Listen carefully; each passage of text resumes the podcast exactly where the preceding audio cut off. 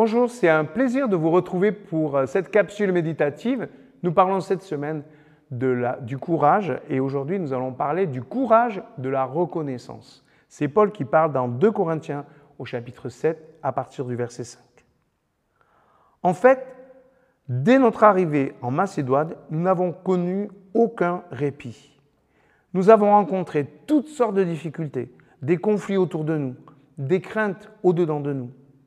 Mais Dieu, qui relève le courage de ceux qui sont abattus, nous a réconfortés par l'arrivée de Tite.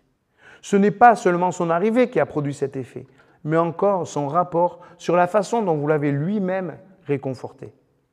Il nous a parlé de votre désir de me revoir, de votre tristesse, de votre zèle à me défendre. Voilà pourquoi ma joie est d'autant plus grande. Paul parle de sa détresse et il y va très fort, des conflits au dehors, des craintes en dedans. Comme il est simple de s'identifier à Paul, n'est-ce pas? Ça nous arrive de vivre des conflits en dehors et des craintes en dedans. Il est donc comme nous, mais il ne reste pas enfermé dedans. Qu'est-ce qui l'encourage? On le voit dans ce texte. D'abord l'arrivée de Tite. Quand on a des proches, quand on a des frères, on peut s'encourager mutuellement. Tite a encouragé Paul qui était abattu.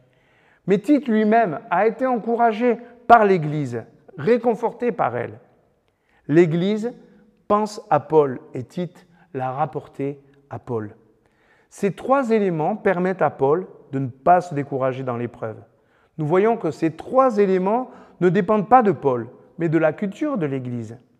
Si tu vas régulièrement à un groupe maison, que tu partages les circonstances parfois difficiles de ta vie, tu seras encouragé, tu retrouveras la joie, comme Paul a retrouvé la joie.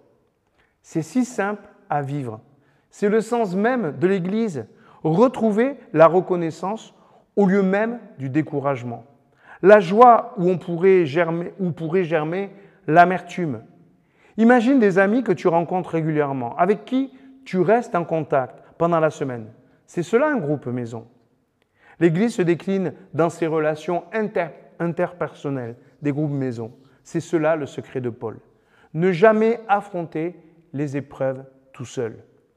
Il montre comment il s'en sort pour nous aider dans notre propre démarche personnelle.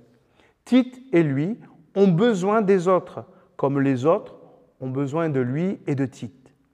Aurons-nous le courage cette année de nous intégrer dans un groupe maison pour parler sereinement de nos épreuves, de nos difficultés, des conflits à l'extérieur, des craintes à l'intérieur. Je sais que cela demandera du courage, mais reconnais, c'est à ta portée.